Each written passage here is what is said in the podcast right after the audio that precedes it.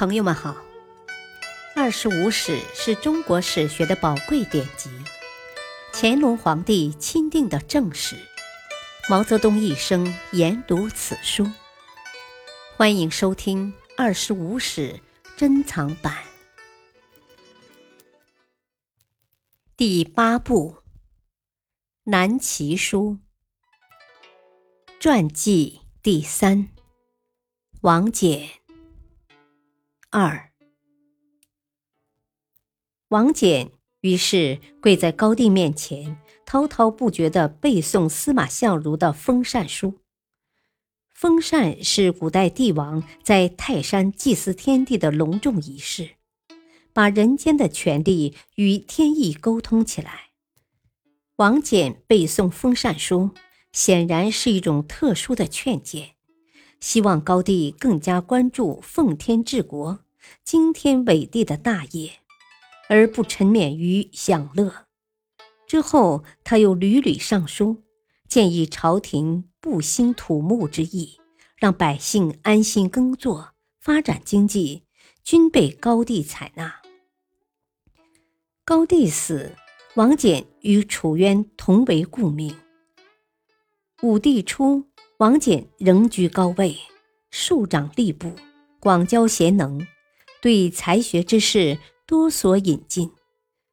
此时士大夫喜欢文章辞采，以文辞章句互相标榜，而对经典少人问津。为培养更多精通儒学、能够治国化民的人才，王翦倡导国学。永明三年。四百八十五年，武帝下诏设立国子学，招收贵族子弟入学，以王翦为国子祭酒，又令他在家中开学士馆，把宋时总名官所藏的儒、道、文、史四个方面的国书都放在他家，作为学生们研究学习的图书馆。王翦自幼就喜欢礼。春秋等儒家经典，即使随便言谈，也遵循儒家法则。在撰写朝廷礼仪、国家大典时，对晋宋以来的掌故无不了如指掌。因此，在他处理朝廷各项事务时，能够迅速做出决断。每当朝中有所争议，他旁征博引，议论风发。别人很难提出异议。拿着公文向他请示的令史，经常有几十人。宾客迎门，王翦从容接待，条分缕析，从不积压延迟。无论是口头发表见解，还是下笔批示，都是有声有色，神采飞扬。王翦每隔十天到国子学巡视一次。或考试学生，学阶内都是头戴葛巾、手持试卷的学生，佩剑的卫士和令吏站立一旁，仪式非常隆重。可王翦态度随和，举止随便，常常把头发散开，斜披着一块头巾，别有一种潇洒自如的风度。朝廷内外都很羡慕他的风采。争相模仿。对此，王翦也颇有自负。他对人说：“江左风流宰相，唯有谢安一人而已。”言外之意，他是以谢安自比的。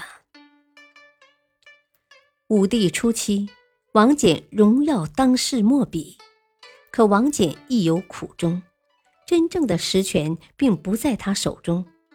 从刘宋以来，皇帝虽然表面礼遇世家子弟，借用他们的政治影响，其实对他们很有戒心，真正信任的是韩人。对此，王翦是如鱼在水，冷暖自知的。当他与王敬泽一起被授予开府仪同三司时，曾自嘲道：“呵呵。”这真是老子与韩非同传呐！老子与韩非的传记在《史记》同为一卷。学人认为，韩非、老子的思想是风马牛不相及。王翦借此表示，他与王敬泽不可同日而语。王敬泽是韩人出身，母亲是女巫。王翦的话中有牢骚，有不平，也有对韩人的蔑视，羞于与之为伍。永明七年。公元四百八十九年，王翦病死，年仅三十八岁。武帝为之大痛，谥号文献公。王翦以左命起家，官至中揽朝政的宰相，对萧齐的开基和政权的巩固起过重要的作用。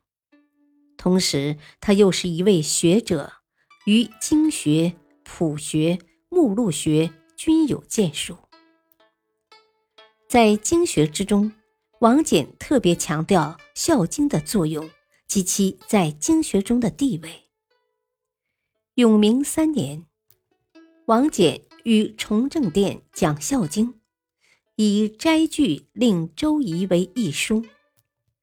至彝族关时，王翦讲《孝经》尚未结束。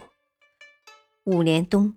文惠太子临国学提出许多关于孝慈、敬爱、尊卑等问题，王翦老于典故，一一做了解释，并且说：“孝义的道理宏深博大，非大贤不能尽其奥妙啊。”